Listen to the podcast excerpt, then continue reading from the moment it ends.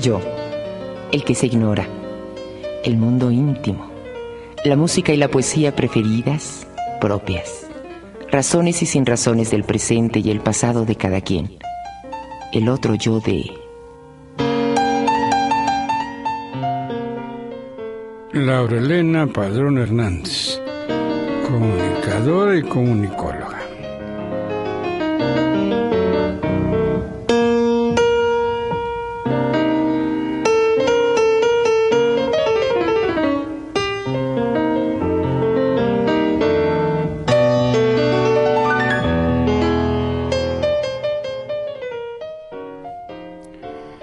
Señora, señor, es gustoso,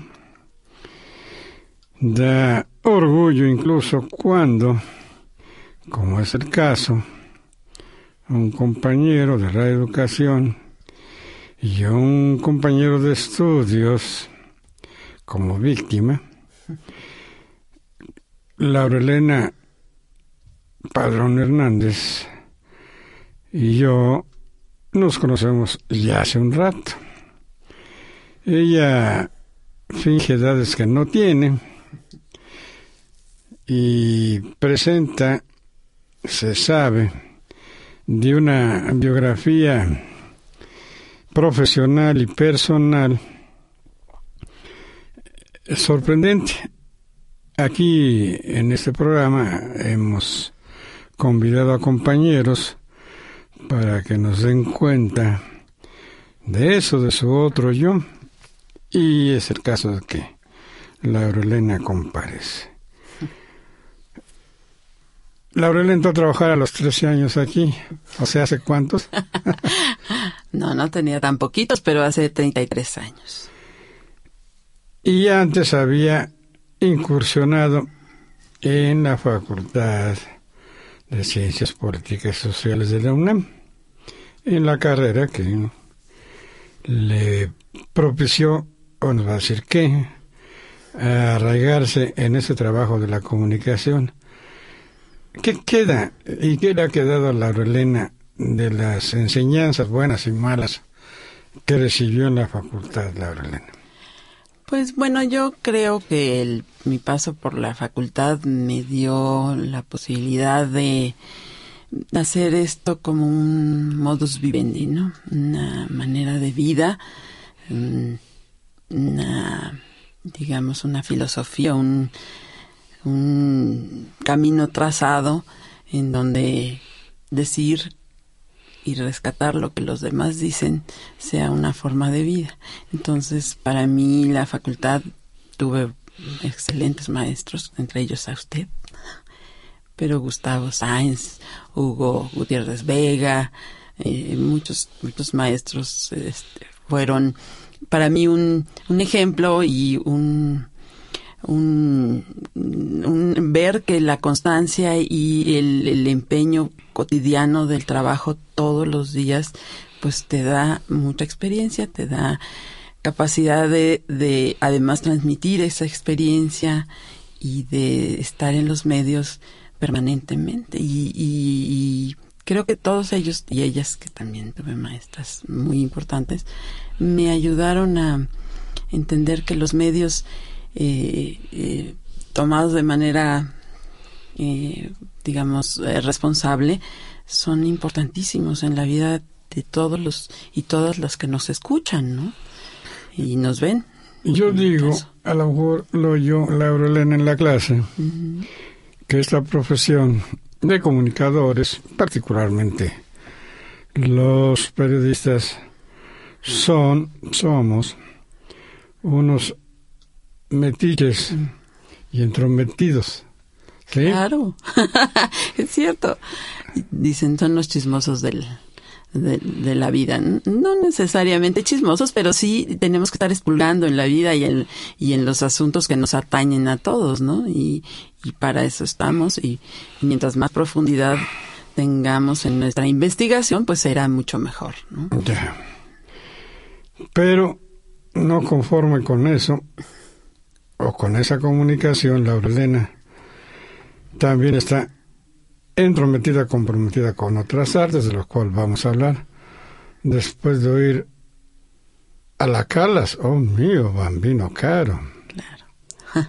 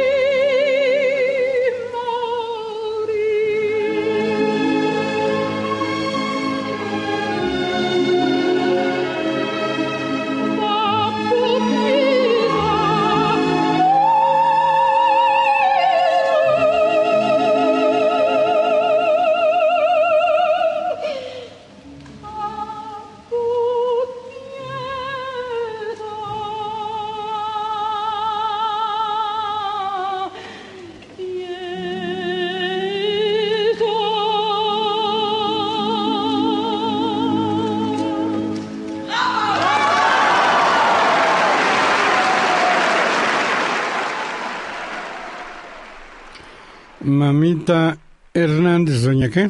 María Cristina. Que Que, sí. que quería gobernar a mi papá, por Y por supuesto que lo logró. claro. Melómano, particularmente la ópera, me Sí, mi mamá, Laurelina. Sí, yo desde niña recuerdo oír a la Calas y a todas las que le gustaban. Siempre, ¿no? Desde que empezó a manejar, porque empezó a manejar ya cuando tenía cinco hijos, este, lo primero que hacía era ponernos ópera y luego a Tres Patines. A tres patas, Tres que se Patines, sigue oyendo. y se sigue oyendo, pero en la madrugada, pero Exacto. se sigue oyendo. Entonces también esa, esa afición por la radio viene de, de los dos lados, por mi papá y por mi mamá, que eran gente que siempre estaba oyendo radio. ¿Y de qué ganaba el pan? Pues mi, mi padre, potosino, Ah, gente decente, Paisano. sensata, claro. mi padre estudió medicina y la especialidad en psiquiatría. Ya. Y No, pues con los hijos que tuvo, a ti no. Ocho. Ocho hijos.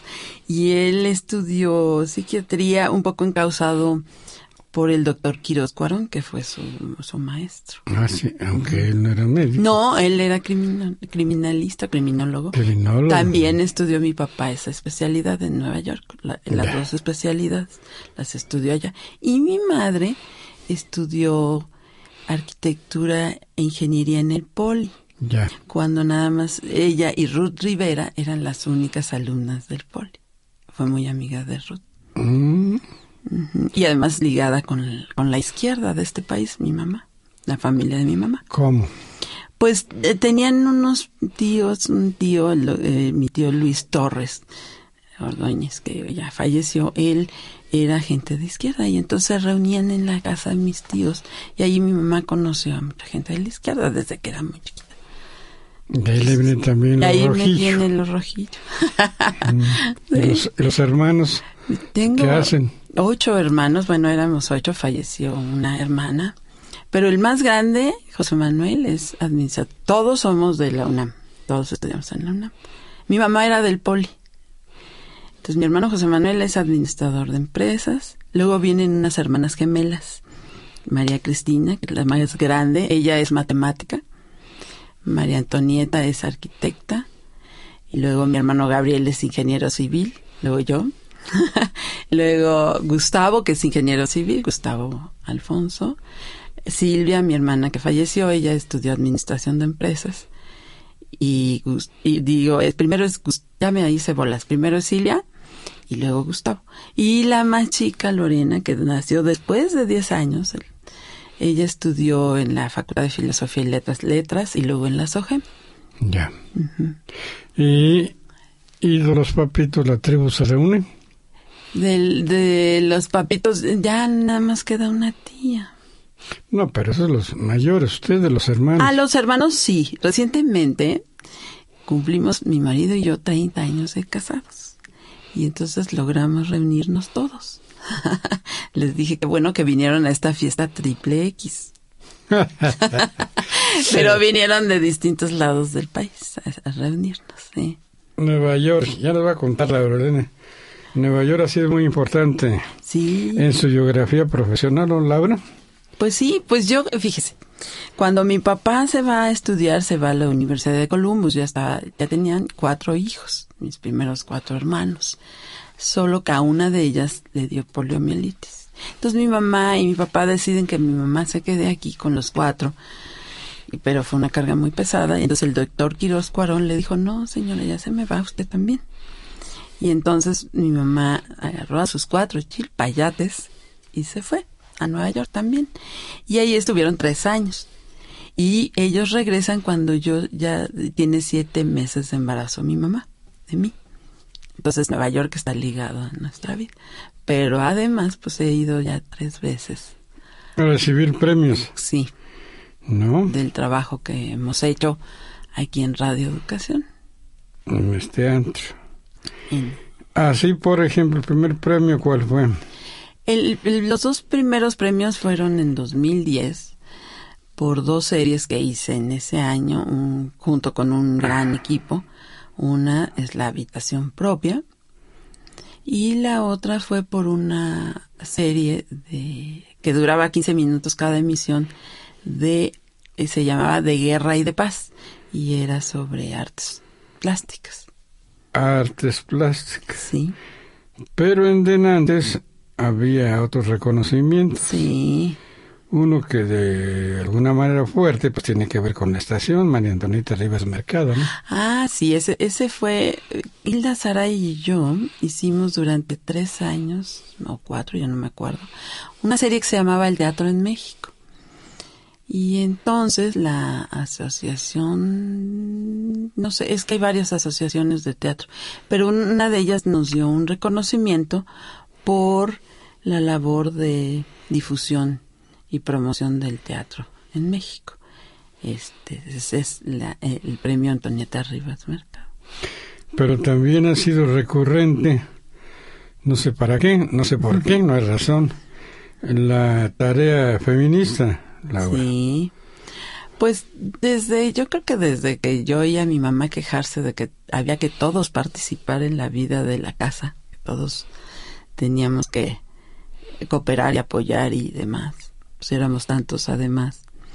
Para mí nació ese, ese gusanito de querer tener un espacio y una equidad en, las relaciones.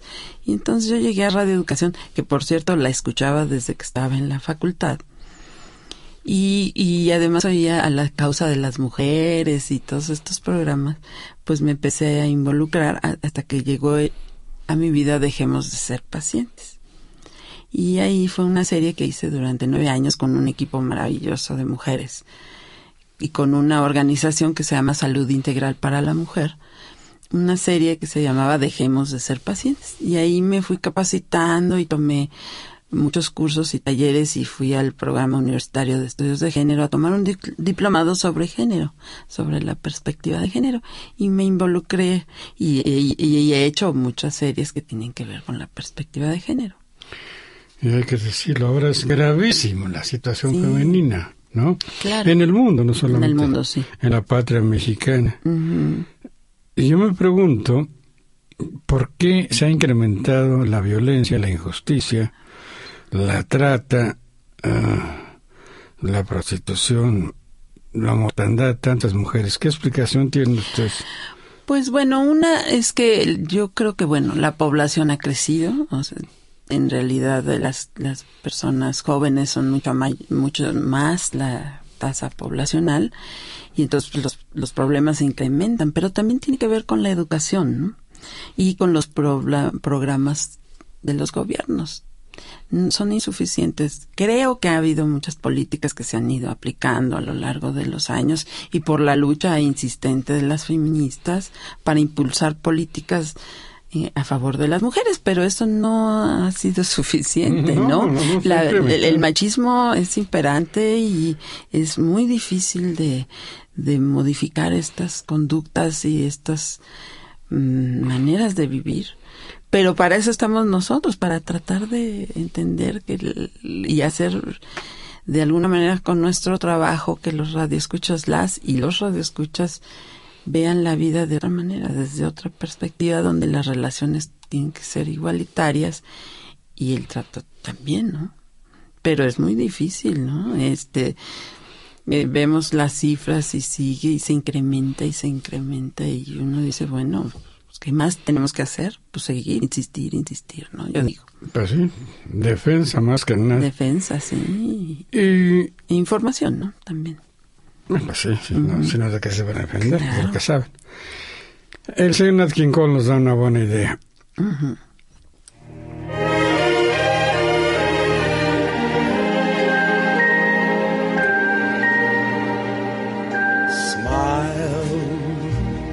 though your heart is aching.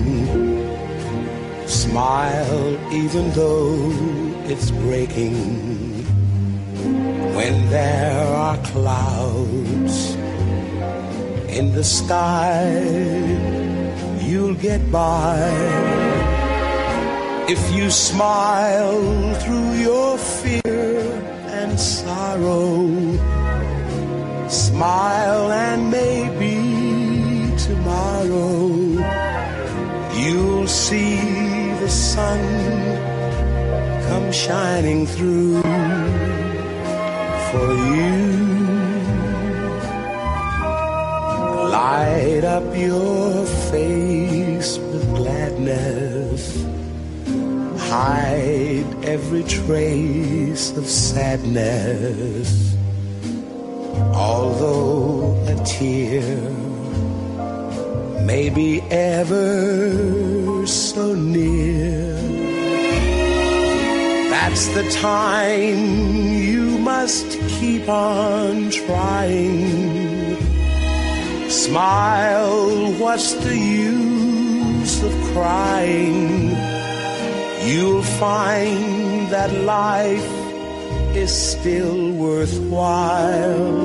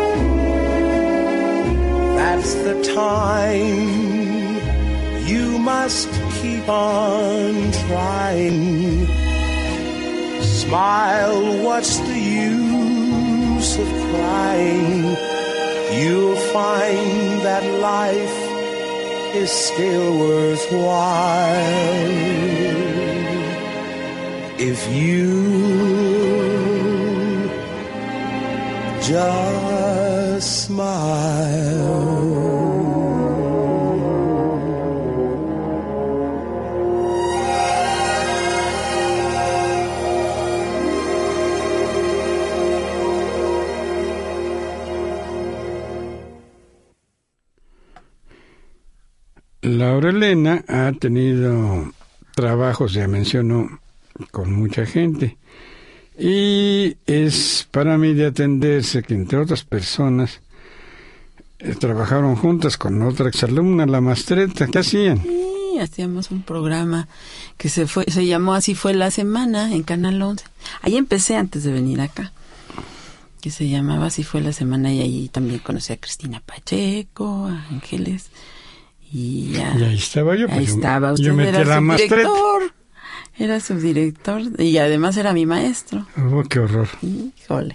Y ahí conocí a mi marido, y ya, ya. Ahora ya, ya apareció ya la víctima. Y a René Delgado, el, a Emilio Lomas, a muchos amigos que siguen siendo amigos de, de la vida, ¿no? Ya es de la vida. De la vida, sí. El 11, que vivió contrastado con la radiodifusión. ¿Dónde están las ventajas, desventajas, amabilidades, diferencias entre la comunicación televisada, de hecho, audiovisual, y la radiofónica? Bueno, mi estancia ahí en, en el 11 fue un año fue muy muy buena, una experiencia que pues yo empezaba, tenía, estaba yo en cuarto, cuarto semestre de la carrera. Entonces, pues para mí fue todo descubrir un mundo, ¿no? Y conocer además a este, estas personalidades, ¿no? Ángeles también, bueno, no me lleva muchos años, pero ya todavía ni siquiera estaba su libro, el de Arráncale. no, todavía no. Y Cristina ya tenía la serie y ya escribía, pues así es más grande que yo. Pero a Cristina todavía de repente nos encontramos, nos saludamos con mucho gusto. Y, y ella participó en uno de los programas que gané, que ganamos con la Bienal, en ese. Y, y, la invité, y cuando la invité le dije, oye, pues quieres hacer un papel, un personaje, y me dijo, pues órale, vamos a entrarle. Y este, y además, yo encuentro ventajas y desventajas de la radio, entre la radio y la televisión. A mí, la verdad, no me gusta la televisión porque es muy, un proceso muy tardado. Mm, no sé, es, este tipo de producción a mí no me gusta, a mí me gusta más, aunque la radio también se ha vuelto un proceso tardado con las nuevas tecnologías, pero a mí me parece que la radio lo que le exige tanto a nosotros como gente que la, la hacemos, como al radio escucha, despertar la imaginación. Y eso para mí es muy importante, hacer que la gente piense, imagine, vea las cosas desde su perspectiva. Claro, nosotros les damos elementos para que tengan y decidan eh, elegir lo que quieren, ¿no? Pero yo creo que el reto es ese, a través de los sonidos, la voz, y, por supuesto, una investigación y un guion bien hecho, pues que la gente vuele, ¿no? Y eso me gusta mucho. Pero nos brincamos al marido. A ver, cuéntenos del marido. Mi marido es periodista también. Él estudió en la Carlos Septién García. Y yo lo conocí ahí en Canal 11. Y estábamos jovencitos los dos. Y nos, nos conocimos y hace 30 años que estamos juntos, bueno, que nos casamos, pero juntos tenemos 34 años juntos. Y tenemos a dos hijos maravillosos. Y mi marido sigue siendo periodista, pero también es un bohemio y un trovador maravilloso. Pues, ¿de dónde es? Es yucateco. Pues, Entonces, es obligatorio. Es, es, es, mi segunda patria, la verdad. Es, un, es una región maravillosa. La gente, la cultura, la comida, la música, todo es los hace ser muy especiales a los yucatecos. También ellos, porque en Oaxaca son muy especiales. Sí, también, claro. Bueno. Y cada zona, ¿no? Pero estos yucatecos tienen algo. Ya. No, pues usted lo sabe bien, bien. Sin duda. No, es un encantador. Es, es una gente que le gusta mucho leer, tiene muy buen sentido del humor, le gusta mucho el cine, le gusta el teatro, le gusta eh, la buena charla es, y, y, y, es un muy buen compañero y un extraordinario papá. Ah, qué magnífico. Pues órale, pues, Pastor Cervera.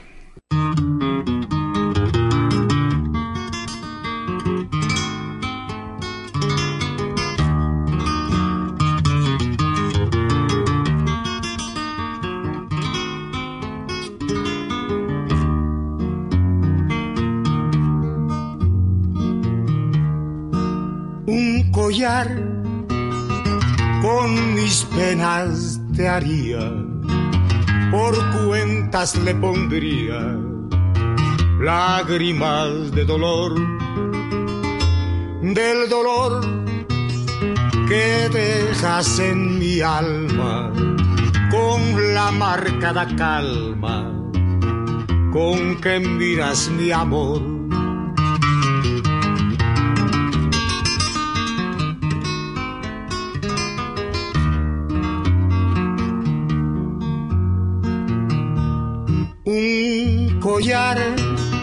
con mis penas te haría, por cuentas le pondría lágrimas de dolor, del dolor que dejas en mi alma con la marcada calma con que miras mi amor.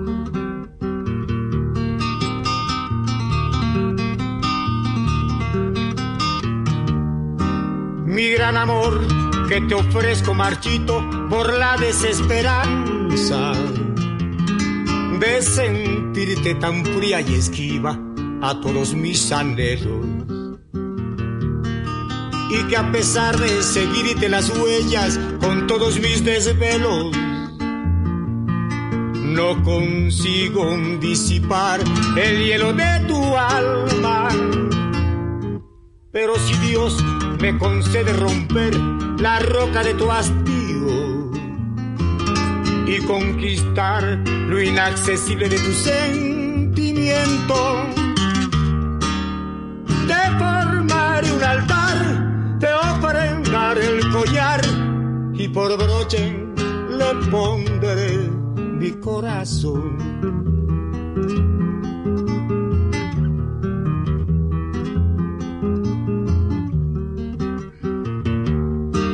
Pero si Dios me concede romper la roca de tu hastío y conquistar lo inaccesible de tu sentimiento.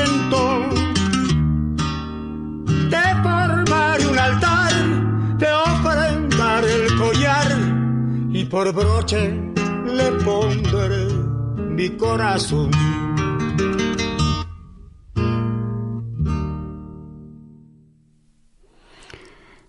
Retomando Nueva York, eh, atrae y queremos saber por qué en Nueva York eh, ha habido, hubo estos uh, reconocimientos, ¿no?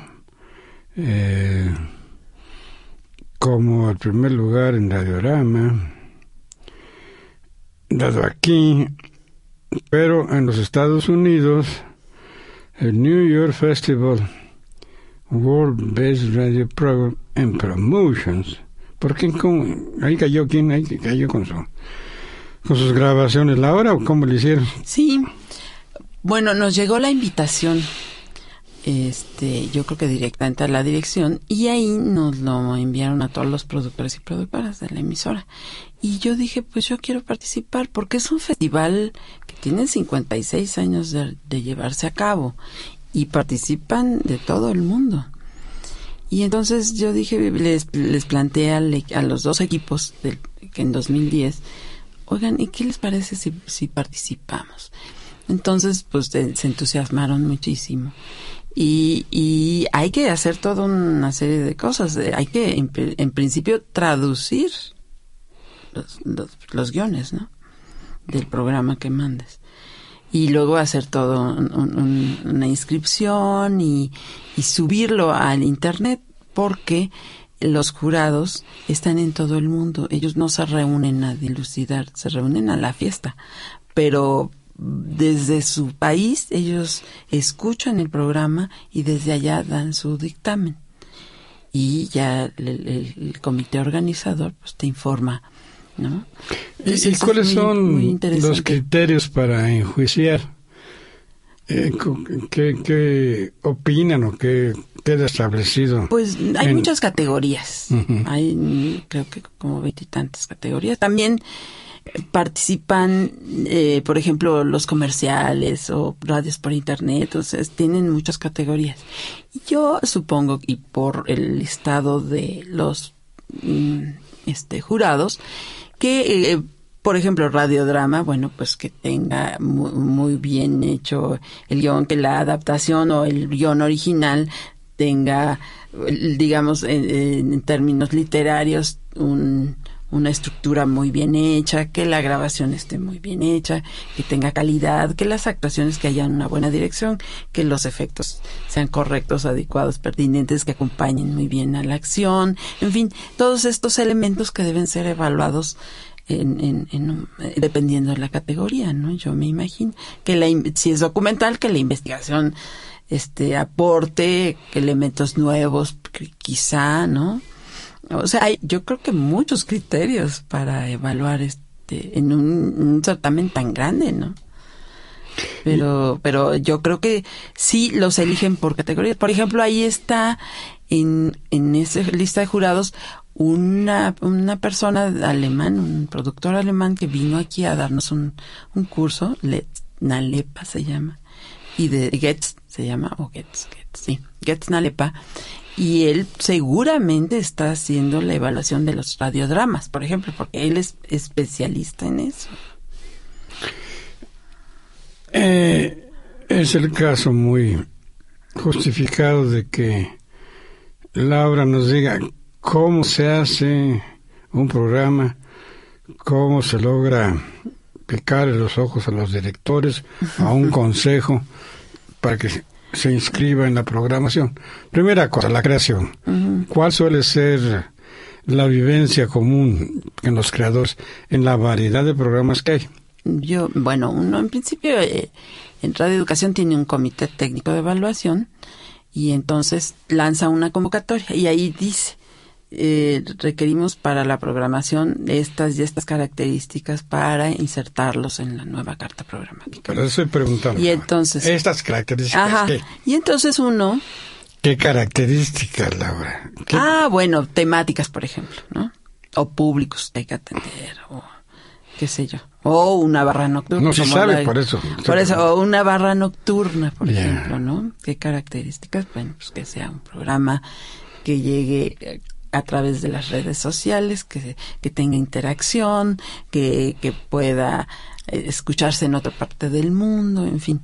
E, es, es con estas ideas uno tiene que trabajar. Con lo que el, comité te dice, bueno, piensa en algo, bueno, pues uno empieza a trabajar. Y entonces, por, por ejemplo, en, en Grandes Esperanzas, que es otro de los premios, que fue el, este año, pero que fue una producción del año pasado, bueno, pues era el bicentenario de Dickens, ¿no? Y pues qué mejor que junto con Marcela Rodríguez Loreto, que es escritora y que con quien también trabajé en la habitación propia, una habitación propia, nos pusimos a, a idear la adaptación que finalmente después lo dijo Hernán Lara Zavala, que era una nueva versión de la, de la novela de Dickens. Y yo creo que así es. Y, ahí lo que hicimos, bueno, es plantear la adaptación, cuántos capítulos, el porqué de, de hacer esta radionovela, ¿no? Con el aniversario de Dickens. Y bueno, el, el comité en principio aprobó ese, ese proyecto, el planteamiento de darle un tratamiento nuevo a la novela. Y después hicimos un piloto. Pero a ver, ah. como usted sabe cosas. A ver, sí. ¿Cómo se da ese paso? Una novela a una novela transmitida por radio. ¿Es otra novela?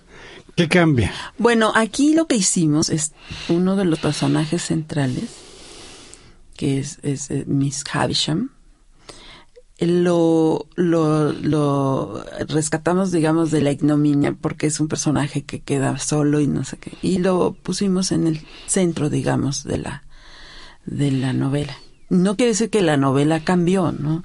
Sino le dimos la relevancia que nosotros queríamos darle, pensando en estas mujeres que se quedan solas y que son señaladas por la sociedad. Y entonces esa fue una, una versión nueva, digamos, entre comillas, aunque la trama sigue siendo la misma, ¿no? Este chico Pip que lucha para salir adelante y, y, y se encuentra un benefactor y le ayuda a, salir, finalmente el despilfarra, en fin, la historia, ¿no? Pero la idea era hacer una versión rescatando a este personaje y dándole esta, este, un poco con la perspectiva de género, ubicar a las mujeres que deciden quedarse solas o que por alguna circunstancia se quedan solas y siguen y siguen siendo tratadas como distintas, diferentes, están solas la solterona, ta, ta, ta. esa era la idea. Y bueno, pues fue aprobado. y bueno, además de plantear, recrear la imagen, digo, la, la imagen sonoramente de la época. Entonces, pues había que este, buscar eh, las calesas, por ejemplo, los sonidos del, del Londres de esa época y de los pueblos de esa época. Y entonces había que escuchar muchísimo efectos y crearlos. Por ejemplo, ella tenía una silla de ruedas de madera. Entonces tuvimos que hacer este efecto que no existe. Y así muchos de los efectos que hicimos, los tuvimos que, que, están en la, en la radionovela, los tuvimos que hacer para que se le diera el, el, el, tono de la época, el, se recreara la ambientación de la época. La fonoteca, eh, con un tino excepcional, no sé si original, idea de esta institución, eh, tiene discos grabados, yo tengo el de mi tierra, en donde eh, la grabación se cumple en las calles. Se oiga lo que se oiga. Todos los ruidos, vendedores, automóviles, a lo mejor alguna carreta, en fin. Eh, en ese sentido, creo que está haciendo una peculiar historia con este recurso, que además ya están las estaciones de radio. ¿Qué ha aportado la educación en esa historia mexicana? Uy, muchísimo. Pregúntele a Cruz Mejía. No, no, no. Mucho. Yo creo que Radio Educación ha rescatado, digo, a través, por ejemplo, del trabajo que hizo Thomas Stanford de andar yendo por todas las regiones del país y grabarlas. Eso está aquí en esa fonoteca se hizo aquí. O todo lo que, por ejemplo, lo que Ricardo Montejano, Cruz Mejía han hecho a lo largo de muchos años de ir a los poblados, grabar, tener el registro de los personajes del lugar, rescatar los testimonios. E, esto yo creo que Radio Educación ha hecho, eh, la fonoteca tiene joyas realmente joyas de personajes que a lo largo de pues, la historia moderna de Radio Educación de 70 para acá, pues ha hecho una gran recopilación de no solo de sonidos y efectos y sino de música y de personajes de todas las áreas del quehacer humano, ¿no? Creo que esa es una valía insustituible y que no creo que haya en otros lados, porque está ya además con mucho cuidado, eh, resguardadas en las bodegas, calificadas, clasificadas y demás, ¿no? Que es un mm. trabajo bastante arduo y además muy meticuloso porque ya hay ahora los archivos, la conservación de archivos sonoros que tiene unas especificaciones muy especiales, ¿no? Y que se han eh, especializado nuestros compañeros y han tomado muchísimos cursos para resguardar nuestros acervos sonoros, ¿no? Y tan importante es que podemos decir que los países son voces que los identifican, ¿no? Hasta la fecha, quizás eh, en, cuanto a expresión común, pues Cantinflas se lleva la palma. A pesar de que hay actores mejores, o que los hubo, como Tintán. Pero la obra de Tintán, eh, la expresión de la cual se apropió Cantinflas, pues no le dio la difusión sino a este hombre. Y ahora vamos a una persona que seguramente es sin lugar ninguno a especulaciones. Eh, es una, eh, identifica a Brasil, Elis Regina.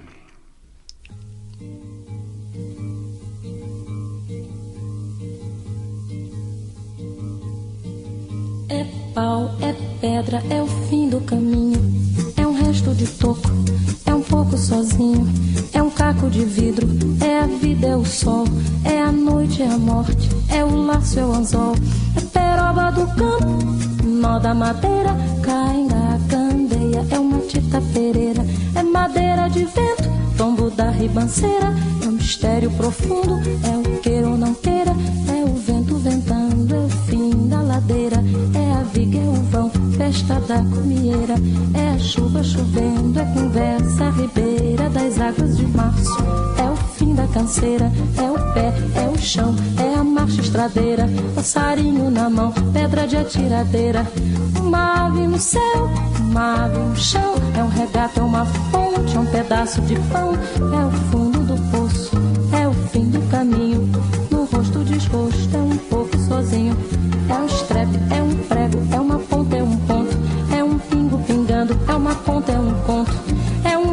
de gesto, é uma prata brilhando, é a luz da manhã, é o tijolo chegando, é a lenha, é o dia, é o fim da picada, é a garrafa de cana, o estilhaço na estrada, é o projeto da casa, é o corpo na cama, é o carro enguiçado, é a lama, é a lama, é um passo, é uma ponte, é um sapo, é uma rã, é um resto de mato na luz da manhã, são as águas de março fechando o verão, é a promessa de vida no teu coração, é pau, é pedra, é o fim do caminho, é um resto de toco, é um pouco sozinho, é uma cobra, é um pau, é João, é José, é um espinho na mão, é um corte no pé, são as águas de março fechando o verão. E a promessa de vida no teu coração.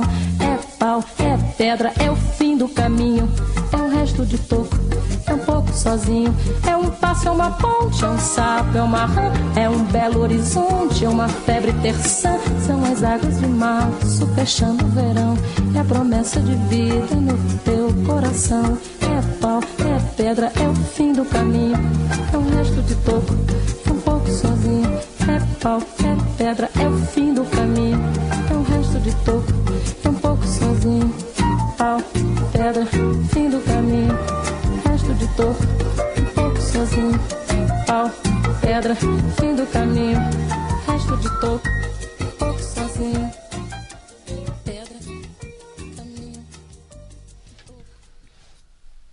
¿Usted creería, señora, señor, que es en lo que se agota, lo que se ha dicho? La señora Laura no, es teatrera ella. Y teatral. Porque también el teatro la convoca mucho, Laura. Sí, bueno. Yo desde niña, mis padres Otra nos llevaban a ver el teatro. Íbamos al teatro y me gustaba muchísimo. De hecho, mi mamá nos leía teatro cuando éramos chiquitos. Y entonces, en Canal 11 se me cruzaron dos hermanos maravillosos en la vida. Alejandro y Marta Aura. Dos personas muy importantes en mi vida No, hombre, ¿cómo lo supamos? amigos de toda la vida, pues ya de más de 30 años. Y yo los iba a ver a cada vez que teníamos oportunidad o que estaban en, en escena. Y además yo los invitaba también a trabajar conmigo. Y entonces Marta se lanza a ser la mujer rota de Simón de Beauvoir. Marta Aura. Claro, Marta Aura. Y entonces me invita. Me dice, oye, ¿no quieres entrarle? Pues tú siempre vas al teatro, te encanta el teatro, ¿no quieres venir a trabajar conmigo a la producción en principio y ya vender funciones, ya darle difusión y esto? Entonces yo dije, bueno, pues si me encanta el teatro, ¿por qué no, no? Y entonces, bueno, esa puesta en escena, estuvimos 13 años con ella. Hicimos cuatro temporadas y, además viajamos mucho por el país y demás. Y luego, en ese inter de, de que me invitó, como a los seis años, un día llega Emoe de la Parra, otra actriz también, y le dice, oye Marta, ¿y cómo es que tienes tanta gente en el teatro? No, pues es que Laura y Elena me ayudan, además de la producción y de esto, pues a la difusión. Y mira, hay gente, qué maravilla, ¿no? Entonces me invita y le digo, bueno, es que yo no me dedico a esto, a mí me gusta el teatro. Me decía, ándale, no, es que Marta es mi amiga. Y total, me convenció. Y ahí fui con ella. Y así empezó el asunto. Y entonces, pues yo me fui involucrando más y más en el teatro y empecé a, tuve el programa este con Hilda del Teatro en México y luego tomé un curso en, en el helénico de dirección escénica y en fin me fui involucrando cada vez más y me fueron invitando Eh, me empecé a hacer cierto prestigio y a saber que soy gente formal en mi trabajo, que me gusta, que me involucro, que estoy en los ensayos, que leo la obra, que, que aporto, en fin. Y pues ya he hecho como veintitantas obras. En algunas he hecho hasta diseño sonoro. Ya involucro las dos cosas.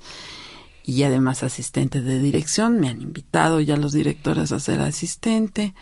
Entonces, pues mi, mi vida también se ha, ha, ido paralela, porque pues ya son más de 20 años, ¿no? Y, y, y en realidad ha sido también muy importante porque me ha dado la posibilidad de viajar mucho, no solo por el país, sino a ir a festivales internacionales. Por ejemplo. Pues estuve en, en un festival muy importante que se llama El Fitas, que es en, es en, Bolivia, pero también estuve en el de Colombia, que también es muy importante, también estuve en Venezuela, en Costa Rica, en Cuba, en Estados Unidos. En Estados Unidos ya hemos estado en como en cinco lados y, eso pues para mí ha sido maravilloso porque otra de mis grandes pasiones es viajar, me encanta viajar. Entonces cada vez que se da la oportunidad y digo, pero patitas, ¿para qué me sirven? y a mis hijos y a mi marido también les gusta, pero este es otro tipo de viaje y entonces ahí me relacionado con gente de otras partes del mundo que tiene que ver con el teatro. Entonces establezco también relaciones a través del internet, luego vienen, nos visitan, no, si nosotros viajamos, nos buscan. Entonces, eh, he viajado más con Marta, porque hemos hecho tres obras juntas, tres monólogos, y, pero también otros actores me han invitado a, a, a las giras, ¿no? También con Margarita Isabel hice una gira a Chicago, y fue muy divertido, porque además iba con Marta también, y entonces son muy amigas desde jovencitas, ellas. Entonces fue un, una gira muy, muy, muy agradable, muy divertida con ellas dos. Y he, y he, viajado mucho gracias al teatro y he aprendido un montón, ¿no? Mm, todo un caso, Laura. Otra señora con identidad nacional o que la ha dado, Mercedes Sosa.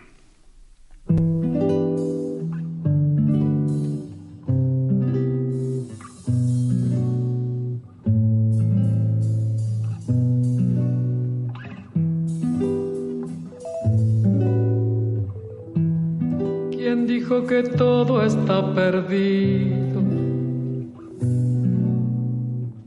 Yo vengo a ofrecer mi corazón.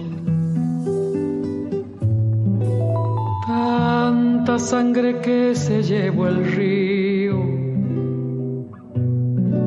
Yo vengo a ofrecer mi corazón. No será tan fácil, ya sé qué pasa. No será tan simple como pensaba, como abrir el pecho y sacar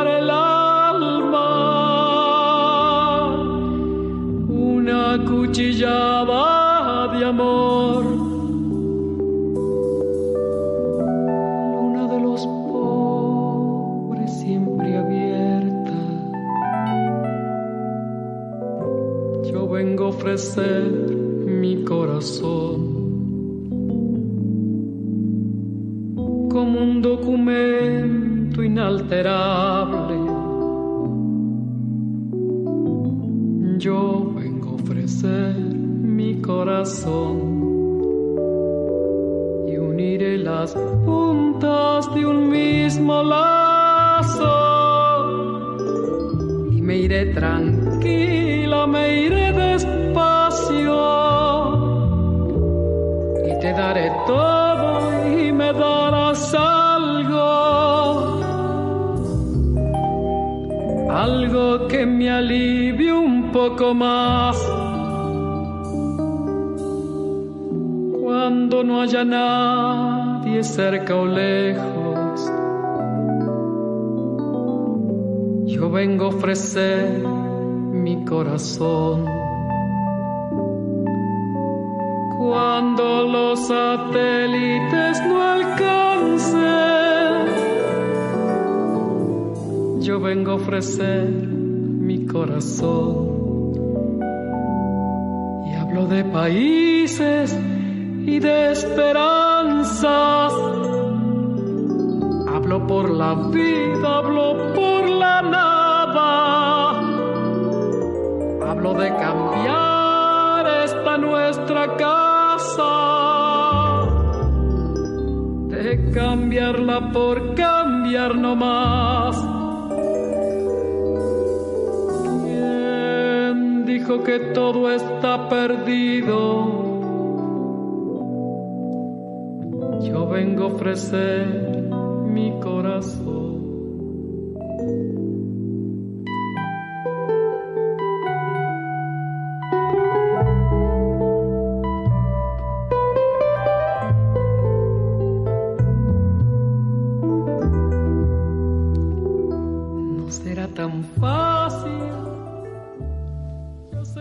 Hay mucho teatro en México.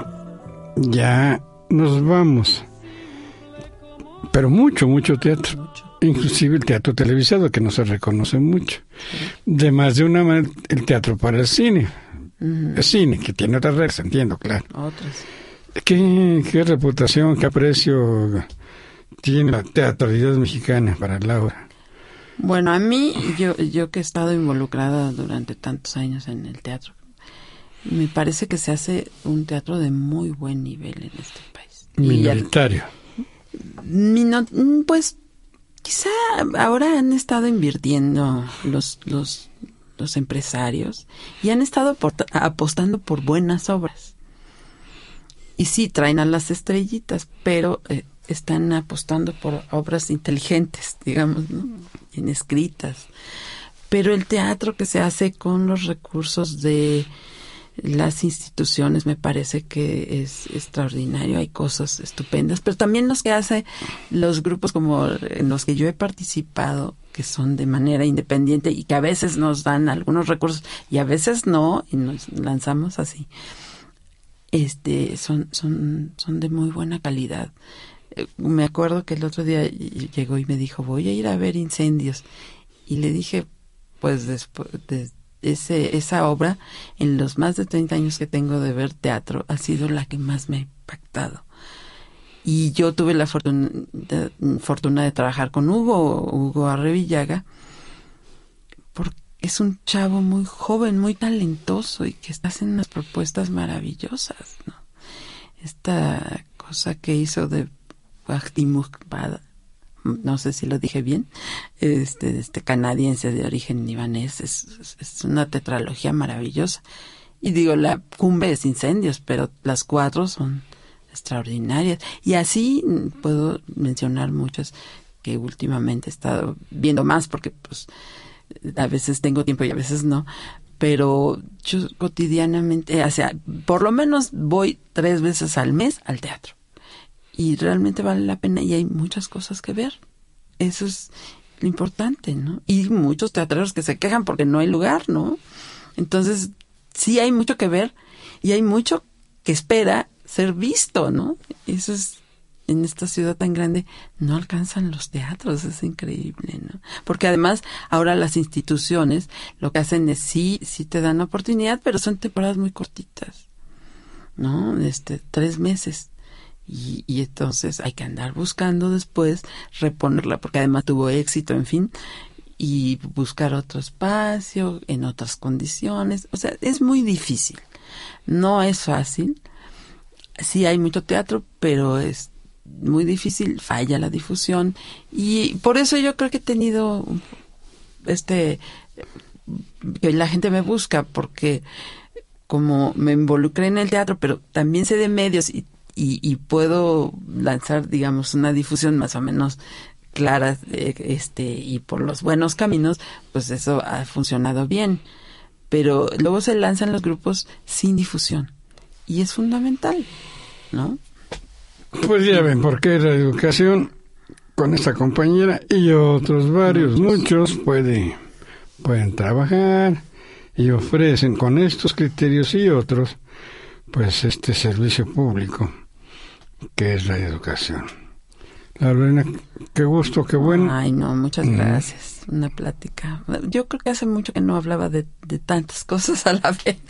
¿Con qué tiempo? Sí. Anda de loca por todos lados, el teatro, la estación. Sí, los hijos. Ay, mis hijos que uno ya se me fue a Playa del Carmen. Eh, me consta que fui muy delicado, no quise hacerla llorar.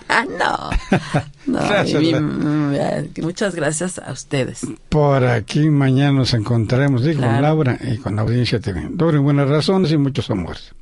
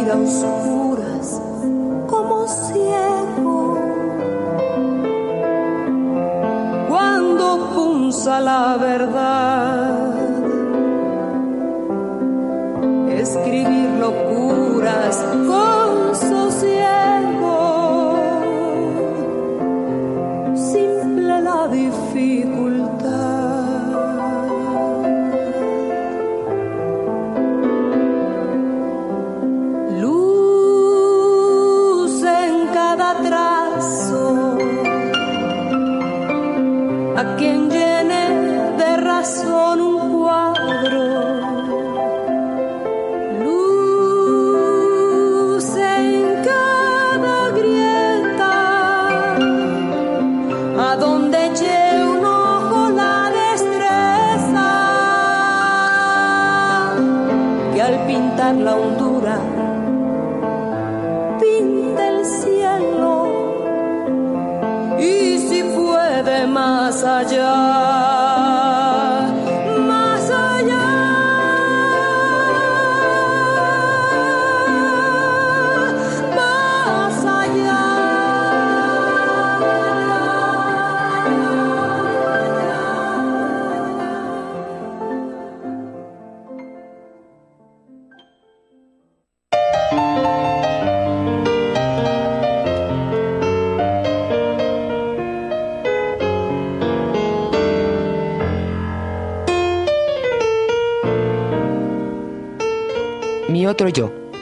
que se ignora, el mundo íntimo, la música y la poesía preferidas, propias, razones y sin razones del presente y el pasado de cada quien.